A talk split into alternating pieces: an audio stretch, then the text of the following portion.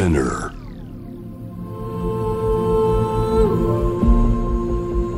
J-Wave Innovation World Ella podcast from the next Ella. ここからは様々なジャンルのイノベーターをお迎えするトークセッション。From the next era 対話の中からイノベーションの種を導き出します。今回お迎えしているのはドワンゴメディアビレッジの広芝和幸さんです。よろしくお願いしますよろしくお願いします。えーっとですね先月番組でもちょっとデモを使わせていただいたんですけど改めて広芝さんが開発を手掛けている音声変換のシステムの特徴を教えてもらえますでしょうか？そうですね。まあ僕の開発したものっていうのは、その誰の声でもいろんな100人の声の人に変換するっていう声変換ソフトウェアなんですよね。はいで、普通声変換っていうのは、こう、リアルタイム性を重視して、で、品質、まあ、つまり声のクオリティっていうのをあまり高くな、できないような仕組みになっているんですけれども、まあ僕が作ったやつは、まあそうじゃなくて人っていうのはやっぱリアルな人の声になりたいんだろうって思ったんで、まあリアルな声になれるっていうのを、まあメインに作りました。それで、まあ誰の声でも100人の声に変換できるっていうのが、まあさらに特徴であるという感じですね。なるほど、まあ、これ100人っていうのはその今デモ的に作られているのは100人っていうことですよね。そうですね。まあ、本来はもっと数を増やせばもっといろんな人の声にもなれるという感じです。でこの100人の方っていうのはなんか事前にあその音声をレコーディングしたりとか、まあ、そういったことをされてるんでしょうか？まあ、そもそも、やっぱレコーディングする、その100お多くの人数の人のレコーディングを取るのがまあやっぱ難しいので、はい。えっと、今回はその研究用途に配布されているその100人の声のデータセットみたいなコーパスを使わせていただきました。高道先生っていうあはい。の音声研究者の方がはい。公開されている JVS コーパスっていうのをはい。お借りしましたね。うんなるほど。これまでもそのボイスチェンジャーってまあ、いろんな仕組みがあって、まあ、先月もまあ簡単なやつから最近のそういう機械学習使ってるやつまであのいろいろと紹介しても本当に単純にピッチ変えたりとか、まあ、そういうものから紹介してたんですけどこのシステムを開発するに至った経緯とか、ね、モチベーションみたいなのってどういうことがあったんですか？そうですね。もう3年半くらい前だったかな。その、VR がまだ、なんかちゃんとしっかり流行ってなかった頃に、うんえっと、VR が流行ったら、まあおそらく人間見た目を自分の好きなように変えるっていうのは、まあ、やるだろうと思うんですよね。はいで、まあそれができるようになったんだったら、もう絶対にその、自分の声も理想の声にしたいって思うだろうって思ったんですよね、とうんその当時。まあ VR はきっと流行るだろうから、その時に向けて、なんか理想の声になれる声、なんか技術を作りたいなって思った。だからそ、それが一番開始でしたね。うんまあ、それから点々として、はいなんか自分の声も、えっ、と、いろんな好きな、好きなキャラクターの声に変えてみるとかやってみたりして、で、はい今に至って、やっぱり品質が大事だよなっていうところにたどり着いたっていうところですね。でもやっぱその、まあ、VR、まあ、VTuber 的な、うんまあ、自分がアバターになってでうん声も変換してっていう、まあ、今まだリアルタイムじゃないっていうことですけどそうですねまあ、今後はリアルタイムにしていくことを、まあ、視野に入れているっていうことですかね。そうですね。うんうんまあ、やっぱリアルタイムじゃないと、その、楽しくないというか、はい使いどころが限られてしまうっていうのがあるので、まあ、リアルタイムにするのは必須だろうなと思ってますね。あと、うんもう一つなんか課題があって、はい表現豊かな声変換ができるようにしたいなと思ってます。な例えば、笑ったらちゃんと笑ってくれるとか、はい。まあ、泣き声だったら泣いてる感じで声変換されるとか、そういうのって重要だろうなと思うんで、はい。あとそこまだできてないから、そこもやらないといけないなっていうモチベーションがありますね。うん。ね、例えば画像とかだとそう画風を真似るみたいな、そのスタイルトランスファーみたいなあはい。のとかあると思うんですけど、音声って今そういうのってなんかが楽器系とかはあると思うんですけどその声に関してって何かあるんですか？ないんですよね。なんかえっ、と、いろいろ論文とかも調べても分かったんだけれども、どうやら難しいらしい、そもそも。うんで、なんか画像系では割とずっとやられてるんですよね。その、この人の画風からこの人の画風に変えていくみたいなのとか、いうんまあ、モーフィングみたいなこともなんかやられてるんですけれども、はいまあ、声の方はもう本当に難しいらしくて、全然まだうんやらされてないっていうのが現状ですね。なるほど。だから例えば普通にしゃ、なんかちょっとね、イントネーション変えるとか語尾のピッチ変えるみたいなだけだったら多分ね、あると思うんですけど、そうじゃなくて、役者さんの喋ってるような。誰かの喋り方を真似るみたいなのはまだまだない。ない。声って要素がいろいろあって、はいね、なんか今注目されているのはなんか声の質、性質っていう的なうんうんうんものがまあ着目されてるんですけど、やっぱイントネーションとかもやっていきたいんですが、なんか、やっぱ難しいっぽいんですよね。イントネーションはこううん時系列で変わっていくんで、はいその文が終わらないと取れないとか、まあそもそも声変化はリアルタイムでやりたいから、その文が終わらないとイントネーションが変えられないっていうなんかモチベーションに反してたりするので、うんまあ注目されないのかな。まあやらややられてる人はいるんだけれども、そのなんかまだ人間が欲しいものにたどり着いてないみたいな感じはしますね。なるほど。でもい今やられてるボイスチェンジャーというかその広島さんの声の変換もなんかん。技術的なブレイクスルーみたいなのがどこかであったからできるようになったって感じなんですか？そうですね。やっぱディープラーニング周りのブレイクスルーがあったのが一つですね。うんなんか、Google が開発したその WaveNet っていうその新しいえー手法があって、いそれが本当に大きなブレイクスルーでしたねう。んそれがあったから、クオリティが格段に上がったという感じではあります。うんうんうんそのウェーブネット、まあ、声の変換以外にもいろいろと使われているかと思うんですけど今、うん一番応用として使われているのって何があるんでしょそろそろ WaveNet が使われたスマートスピーカーの音質のクオリティが上がるとかはあるかなと思いますね。でもなんかまだプロダクトに応用したみたいな例はそこまで見かけないんですよね。うんなんか出たばっかりの時ちょっと試したらめちゃくちゃ処理に時間がかかって これなんか当分使えるようにならないなとかって当時は思ったんですけどそうですね。なんかこう、サンプルを一つずつ生成していく。例えばはい。2万 4000Hz だったら、1秒間に2万4000回生成しないといけないっていう課題があって、そこがボトルネックになってたんですが、はい。なんか最近になってやっとそこがパラレルにというか、並列に生成できるような方法が出てきて、で、かつかなりクオリティが高いので、まあ、また数年後にちょっとすごいことになるんじゃないかなっていう期待はありますね。なるほど。やっぱ並列化されたっていうことが結構肝だったんですか？その高速化肝ですね。なるほどもうしばらくお待ちいただければ、いまたびっくりする機会が来ると思います。なるほど。何年に1回ぐらいそういうのって起きてるんですかね？5年に1回とかって感じですか？5年かな。でもなんか、ウェブネットが出た当初はもっともっと早くプロダクト作れるだろうと思ってたんですけれども、やっぱスピードがネックだったんで、そう、待たないといけなかったんですね。うん。で、なんか新しいのがどんどん出てきてはいるんだけれども、はい。なんかちょっと難しいみたいなのがあって、最近こう、割と簡単にできるやつが出始めたんで、やっぱ5年か4年くらいのスパンでですね、それぐらいかかるんだなと思ってちょっとびっくりしてます。うん。ななるほど、あとまあ実際にあ今回あの番組の冒頭で、まあ、サッシャさんの声と僕の声を変換するっていうようなことをちょっとやりましたけど、まあ、これについてちょっとだけリスナーの方にも分かるような 種明かしをちょっとしていただいてもいいでしょうか？精錬ボイスっていうそのはい。声変換そ、えー、とシステムのデモを公開したんですけど、その時に機械学習した100人の声と一緒に、はい。101人目の、えっ、と、さ、さ、さ、さ、の声をこう、はい。い入れて、はい。で、一緒に学習する、機械学習して、で、うまいこと作るっていうのをやりましたね。うんあれですよね、まあ、僕もそのややこしい早口言葉みたいなのをなんだかたくさん読んだんですけどあれが今その標準のあれですかコーパス作る時のなんですかね文章になってるって感じなんですか？声優統計コーパスですよね。はいはい100そうですそうで。すでとはいえまあ23時間ぐらい頑張れば取れてしまう程度の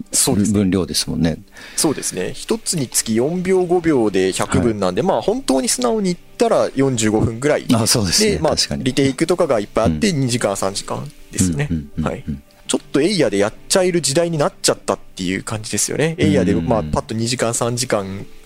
取ればもう作れるみたいな、そんな時代になっちゃったっていうのがまあ一つありますよね。音声合成の民主化といいますかうん。そうですよねなんかブレイクスルーだと思います。うんうんうん、だからなんか今んとこそ会話ベースのものかなと思うんですけどこれじゃあうん歌を歌うとかそういうのになんかこれから応用していくとかそういうのはあるんですか？そうですね。やっぱ歌えるようになりたいっていうのと、まあさっきもあったその表現豊かに喋れるようにしたいっていう、やっぱそこはなんか会話と違って本当に難しいジャンルなので、うん普通のなんかこういう平文の会話じゃなくて、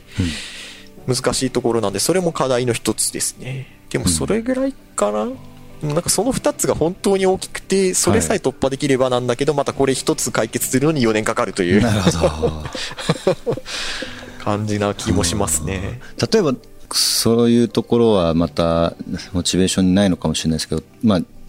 ボーカロイドとかって、まあ、オートメーションというか、あのあありますね。書いて、そういうニュアンス作ったりとかすると思うんですけど、うん。なんかそういうものとの、なんかハイブリッドみたいなのっていうのはあり得るんですか？あそうですよね。なんかタイミングとかは、こう、歌で、じゃあ自分で歌って、はいやってみたいなのも可能ではありますよね。うん。なんか僕はうん。その会話とかっていうよりもやっぱ音楽になんかどうやって音楽制作になんかどうやって応用できるかなとかって思っていてでまあラップの声とかなんかそそういうのに使えるものがなんか出てきたら今、いいなと思ってるんですけど今すでにそのセイレンボイスっていう声変換のデモを公開してるんですけど、はいそこであるのが、その自分の声とのコーラスに使われている方がいらっしゃって、あ、うんうんコーラスは確かに面白いなみたいなことは思いましたね。ああなるほど複数、まあ複数にいろんな声で、えっと、生成できて、それも音程もなんか、えっと、一定だから、まあ勝手にいじれば、その、ずらせるからっていうことで、多分、まあ便利なのが出てくると思うんですよね。ちょっとわかんないんですけど。コーラスとかは、あと、合いの手とかも面白いんじゃないかなと思いましたね。うーん、なるほど。まあでもその、あ合いの手も自動でなんか入れていくってことですよね。そう。まあ、それもいきなり100人をエキストラみたいな感じでこうパンと出せれば楽しいんじゃないかなとは。いいね確かに。なんかそうう、んテレビ番組とかのね、ちょっと、笑あい、そういうのとかもまあ、うまく、でも本当に、悪い方向に使うプランもすぐ出てきちゃうでしょうけど、そうですね。まあ、なんか、実際に、まあ、ツールになってリリースされるとか、まあ、しまあ、いろんなシーンで使われていくことが、まあ、あると思うんですけど、なんか、現状想定されてるものって、なんかあるんですか？そうですね。まあ、我々ドワンゴとしてはそのエンターテインメントでユーザーさんが、はい。えっと、作った動画とか生放送とかを、まあ、みんなで見れるようにっていうところに注力しているんですけれども、まあ、そこを支援できるような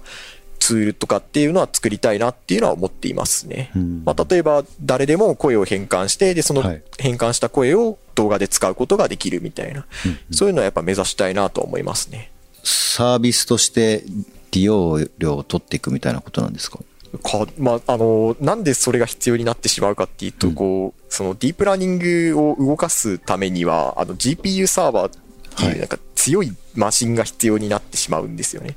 で、そのマシンを運用するためにどうしてもコストがかかっちゃうから、やっぱり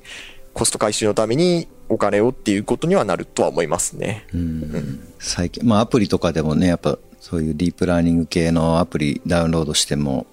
どうしてもサーバーになんか送ったりとかありますね。あって、まあサブスクリプションで結構そうですね。お金をね、取られたりとかっていうのも多いなと思いながら、まあでもしょうがないよなと思いながら。でもなんか、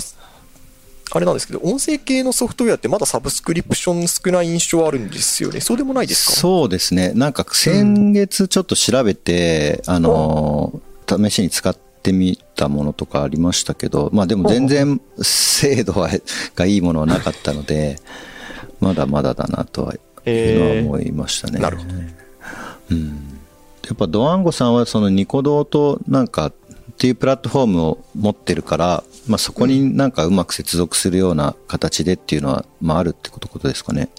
そうですね。まあ、ドワンゴというよりは僕としてなんですけれども、はいやっぱ自分も動画投稿したりするんですけれども、そこら辺の、なんだろうな、自分の中からモチベーションが湧いてくるからそういうことがしたいっていう感じですね。僕としてはそういうところに注力したいなとは思いますね。なるほど。真鍋大斗がナビゲートしています。イノベーションワールドエラー。今回は声に注目したイノベーションを考えています。お迎えしているのは、誰の声でも100人の声に変えられる声変換システムを開発したドワンゴメディアビレッジの広柴和之さんをお迎えしています。後半もよろしくお願いします。よろしくお願いします。はい。で、まあ、音声、声といえばもうやっぱり、ラジオだなとお思うんですけど、い や、僕、このラジオを始めて結構、いろいろな音の実験とかをやってて、まあ、最近だと、音源分離とか、そうね。そういうのもすごいできるようになって、まあ例えば DJ なんかも昔のミックスとは全然違う次元で、あの、ドラムだけ抜いて、ベースだけ抜いて、声だけ抜いて、ミックスみたいなのとか、まあできるようになったりとか。ここ2、3年でもうすごい進化してるなと思って、で、ラジオはそういうことを実験する場所としてはなんか最適だなって結構思ってるんですけど、なんかラジオでやってみたいこととか、なんかできそうなこととかって、例えば今、今だと、チャットとかツイッターとか、いちいち見つけて、MC の方が読み上げたりしてますけど、うん。まあなんかその読み上げのツイッターとかそういうのの読み上げは、まあ AI 的なものに、うんうん、自動で。あとあれですね、さっき言ってたその、愛の手とか、そう。そ そういうインタラクティブなやつとか面白そうですね。なんか、以前やったことがあるんですけれども、こうはい。人工知能というか、じ自分のツイッターのテキストから学習して自分の人工知能を作るっていうのをやってみたんですよ。その、僕がこ、えーと発言すると、その人工知能が、まあ、僕らしく答えてくれるってよくわかんないのを作ってみて、で、それを使ってストリーミング生放送してみたことがあるんですけれども、あの、ボえーットがいると本当に楽しいんですよね。なんか、うんとりあえず詰まったら、そのボットに何か適当なこと聞いて、で、適当なことが返ってくる。大体まだなんか精度が良くないから適当なことが返ってくるんだけど、まあそれでもなんかそこで突っ込みやり入れたりして楽しいみたいなことはありますね。うん。ラジオとかでも、その、あんまり大して精度は良くないけれども、なんかとりあえず返してくれるボットというか人工知能がい置いてあると、なんかそれだけで、ちょっと変わり映えというか、面白いかもしれないですね。ちょっと前に出てたロボホンっていうロボット型の携帯とかもありましたね。あまあなんかあれ全然、そう正確なこととかはまだまだ言えないんですけど、ねはいまああれがいるだけでちょっと会話が弾むみたいなあります、あります。ぜ絶対にあるんですよね。だからあれですよね、その、そういう人の会話の間を埋めたりとかきっかけを作るみたいなことで使うっていうのは確かに良さそうですね。なんかインタラクティブにやっていく。だからやっぱその人工知能だけだったらやっぱちょっとしんどいところがまだ全然あると思うんですけれども、うんまあもともと面白い人がいて、で、それに対してインタラクションするとまあなんか相乗効果というか、まあよより面白くなる気はしますよね。今日はこの、この人工知能みたいな。結局、コーパス次第というか、そので元のデータ次第ですもんね、文章の生成そもね。よくあるのはウィキペディアだったりとか、ね青青空文庫みたいなこ。とだったりとかすると思うんですけど、ねまあ、JWAVE はそういう意味では、あれですかね、どういうライセンシングになってるかわかんないですけど、うんこれまでの声のデータとかって、めちゃめちゃありますもんね。お、最高ですね。ぜひ見てみたい。いや、これまでの MC の人たちの録音の数とかすごそうですよね。いや、めちゃくちゃすごいと思いますね。いや、今気づいた。めっちゃ、めっちゃ、研究者としてそれは、でそもそもなんかお宝の山なんですよ、データの山っていうのは。うん。特になんか、二人のし人が喋ってて、で、それぞれこう、なんか、えっ、と、チャンネルが分かれてるデータとかはかなりレアなんで、うん見てみたいなぁいや、ラジオはもう確実にそういうデータたくさんあって、そうしかも特に利用されないまま眠っているような気がするので。宝がいっぱい眠っている。僕たちの会話とかもやっぱ、その、なんだろう、お相手が喋ってる時は喋らないようにするとか、そういう当たり前のことを僕たちはやってると思うんですけれども、まあ、そこをこう、空気感をつかむとかっていうのはやっぱ難しいジャンルになってくるから、データが大量に欲しいですね。いや、いいですね。その、合間を埋めてくれる。もう、ていうかもう、あ、合いの手だけでいいですね。なんか、もしかするとね。いや、まずは、あなんか喋ってて、なんか、うん、うん、みたいなのを絶妙な間で入れてくれるだけでも、普通に使い、ラジオとかだと使いたいなって感じしますね。ラジオ僕一人喋りしなきゃいけないというか、一人喋りコーナーたまにあるんですけど、ね。はい。一人喋りってめちゃめちゃなんかしんどいんですよ。あの、結構、多分プロの方とかは慣れてて全然大丈夫だと思うんですけどなんか一人で喋るのが結構難しいなと思って、でやっぱすごいテンション低いんですよね、僕 一人喋りしてる時。なんかちょっとね、放送事故みたいになってるんで、ももうちょっとそ自然に話せる環境がなんかあるといいなっていう。確かにじゃあ本当に合いの手だけでもいいってでもまあタイミングがおかしかったらこいつ話聞いてんのかみたいになっちゃうから。そうですね。そういい感じに合いの手どってことですよね。ああ、うん面白いな。うん。なんか多分結構間を埋めてくれるだけで、その沈沈黙が入るうん。と結構まあ聞きづらくもなると思うんですけどそうですね。なんか。そそこをうまくでこれでもリアルタイムじゃなくてももしかしたらいいかもしれないですね。最初は。うんなんかしゃべ一人喋りのファイルがあってああその合間にうまく入れていくみたいな。確かに。後々もちろんインタラクティブになった方がいいと思うんですけど、それだったらこう未来を予測しながら合いの手を入れれるんで、うん、いいですね。ちょっとじゃあそれはぜひ。まあ機械学習って結局データがないと何もできないんですけれども合いの手ね。タイミングデータとかってあるんですかね ね。だからそそれこそラジオのデータとかで2人でなんかね喋ってまあ、ラジオの MC の方がうん。いい感じに合いの手入れてるやつとかがね。これね JWAVE さんぜひデータを大量に用意していただいて プロジェクトに、はい、なればと思います。あとまあ、ね、必ず出てくると思うんですけどその亡くなった方を蘇らせるとかまあすでにねあのいろいろなプロジェクトをやられてると思うんですけどそうですね。最近特に見かけるようになりましたよね。うん。これもいい状態で録音されてるファイルとかが十分にまああれば何かしらできるっていう感じですかね。そうですね。もうそ,、ん。そのために録音してもいいしもともとあったのを再現するっていうのも不可能ではないはずですね。頑張れば。うんうんうん。紅白の時に美空ひばりさんのでありましたよね。そこからねやられてましたね去年ね。めめちゃくちゃなんか、かやっぱそういうサービスが出てきて最近だとそのえー、と生生前の状態で声を録音して、まあ、亡くなった後でもその人と喋れるよみたいなサービスも登場し始めてていや面白いなっていう、ねそれがもうあれなんですね。サービスとして、いやー出始めてる、うん。なるほどな。いやなんか説得力のあるい言い方だなと思ったのは安心できるっていうのがあるんだろうなっていうんですよね、例えば自分がちょっともうちょっとし,、しばらくした後に亡くなってしまうっていう時になった時に、うん。そのなんか自分の分身みたいなのがコンピューターの中にはいてでそこではい。ちゃんと生き続けるみたいな。で他の人もそこで話ができるみたいなそういうなんか安心感みたいなのが提供できるんだろうなっていうのは思いますね。ど。あその残した人っていうよりもその亡くなろうとしてる人が、うん。自分の分身が残ることで安心できる。安心できるっていうそそういう展開のされ方が最近よく見かけてああそれは確かに需要あるなっていうのは思いましたね、なるほど。こ怖いんで死んでしまうっていうのはなるほど。いくらぐらいなんですかね。あどうなんでしょう ちょっとそこまでは 調べてませんでした。なるほど。まあいろんなね倫倫理そうですね。問題がね出てくるなとも思いますし、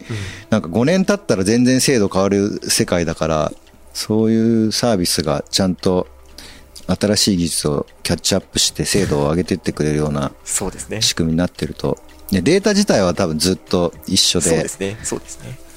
その生成の部分が変わっていくそうっていうですね。表現豊かにできたりだとかうん。やっぱクオリティが高いだとかそういうところが伸びていくいってほしいですね、あとこれってなんかそのビジネスモデルの話みたいなことになるのかもしれないですけど、はい。例えばじゃあ、まあ、僕とかサッシャさんとか今回、まあ、撮りましたと声を。でその変換できるモデルが、まあ、できた時に、うん。なんかそれってあのオープンソースで公開する場合は研究目的に使ってくださいみたいなのあると思うんですけど、うんなんかそれをじゃあビジネスにしていくみたいな時にどういうやり方とか、まあ、ラライセンスの付け方があるんですかね？ああそうですね、まあ、一つはやっぱ買い取り型がある、そのせ中の人っていうか、まあ声優さんにお願いして、まあ、これだけお金をお渡しするので、まあ、権利はすべてこちらにくださいっていう方法と、まあ、あとはやっぱうん、都度ライセンス、その声が一回使われるごとにいくらみたいなのが声優さんの方に入るとかってなってくるのもあると思いますね。なんか最近そのプロの声優さんがそこに着目されているような動きというかがあって、その NTT さんのフュ,、フューチャーボイスっていうのがあってこれははい。まあプロの声優さんがの声をそのテキスト音声合成で使えるっていうサービスなんですけれども、まあ、はい。ななんでそれだ自分の仕事減っちゃうのにそれでいいのかって思ったんですよねけどなんかやっぱよくよく考えるとこう自分のできる仕事って1週間にできる仕事って1週間だけなんですよね。当たり前なんだけど、うそこがまあ機械に置き換わることでよりスケールしていくというかができるからまあウうん。ィンウィンの関係なんだろうなとは思います、まあ、多分でもなるほど。金額的にはその使われたことにとかが無難なんじゃないかなとは思います。そうですよね。買い取りで、その時に今後の使われ方全部予想予想して、まあ、契約作んなきゃいけないと思うんですけど、予想できないこともまああるだろうし、そうですね。うん。まあよくて年年いくらとかなのかな。うん。ちょっとまあ将来的にどうなっていくのかやっぱ全員見通し立てない状態で立てないといけないから。本当に何も考えずにオープンソースでとかっていうのはちょっとやっぱり公開のリスクはありますよね。ありますねちょっと最初の方に、まあ、話したお話なんですけど、まあ、これ規制を何かしら、まあ、作っていくとかそういうことをどなたかが先読みしてやるといいなみたいなお話があったと思うんですけどそうですね。はい。これどういうことが今のところ考えられますか？規制を作るとしたら。か声を持ってる人に声の全ての権利があるっていう状態がなんか望ましい気がするのでそれを守るような規制みたいなのが作られていくの気がしますね。新しいなんかライライセンシングとかも生まれてったりしますかね。ああそうですね。そういう意味ではちょっと難しい話があってその最近なんか、そのなんだほ補完的なことができるようになり始めてるんですよね声の。つまり A と B の声の人を足すと足して2で割るとなんか別人の声になれるみたいなのもああったりして、はいでできるようになってきていてその生まれた声ってじゃあ誰に所属するんだみたいな100人から声取って平均したら誰に所属するんだろうみたいなのがあってこの辺ってかなり難しいなと思いますね。ね、声の場合、黙ってたらわほとんどわかんないようなこともありそうですね。あーそうですね。顔とかはちょっと元のが残ってたりとか、そうですねなんかテキストとかも、まあ今のところ結構原文が うっすら見えるみたいなことも あるなと思うんですけど、ディープフェイクの件とか見てると明らかに問題になるの分かってたのに後手後手になってたから。そうですね。後手後手でしたね。あと何か最後に声でやってみたい面白いこととかがあったらちょっと教えていただけますか？なんだろう、僕、ちょっとここからは語るんですけれども、僕はあの、はいなんだ、キャラクターが大好きなんですよね。アニメキャラクターとか。で、はい声が変換できると何ができるかっていうと、こう中の人にみんななれるっていう、その、うん自分がそのキャラクターの声で自分が演技できるっていうことが、まあ、うん可能になるんですよね。まあ、こうなってくると、そのキャラクター自体がスケールするんですよ、世界に。もう勝手に。うんでユーザーさんがそのキャラクターになって、で、自分で発信してっていう、かなりスケールしていく。まあだから、ハテネミックみたいになのが、まあこういういろんなところでできるようになるっていうのは、まあ個人的に夢で、そういうことがやりたいなとは思いますね。けどやっぱでも、命を感じられるようなキャラクターはいつか欲しいな。うーん。いやねそれできたら本当に一家に一台そう。ね寂しいこともなく。そう。やっぱり今今あるロボットとかはねまだまだちょっとねうん難しい。難しい。暇暇つぶしにはうん、暇つぶしにはなるけれども、うん、風化しないキャラクターっていうのが欲しくて、100年間もうずっといろんな人から愛されるみたいな、そういううん。キャラクターが欲しいですね。いや素晴らしいですね。ちょっとそれはまた完成が見えてきた頃というかプランが具体的になってきた時にまたぜひお話を あ聞かせてください。よろしくお願いします、その際は。はいなんかお知らせとかがもしあるようでしたらぜひご紹介ですね。ください、えーっと、特にまだ展開、声変換に関しても特に展開ができていないんですけれども、まあ、今後どんどん展開していこうと思います。その、セイレンボイスっていう名前でえー展開していこうと思うので、えーっと、ツイッターアカウントがあるので、そちらをフォローしていただければなと思います。セイレンアンダーバーボイスアンダーバー2個ですね。まあ、もし興味ある方がいらっし、2個、あの、N25。25はい、そももしご興味ある方がいらっしゃったら、えーっと、最先端技術をアウトプットしていきたいので、よかったらフォローお願いしたいです。はい、ありがとうございます。from the next era 今回はドワンゴメディアビレッジの広柴和之さんをお迎えしました。ありがとうございました。ありがとうございました。楽しかったです。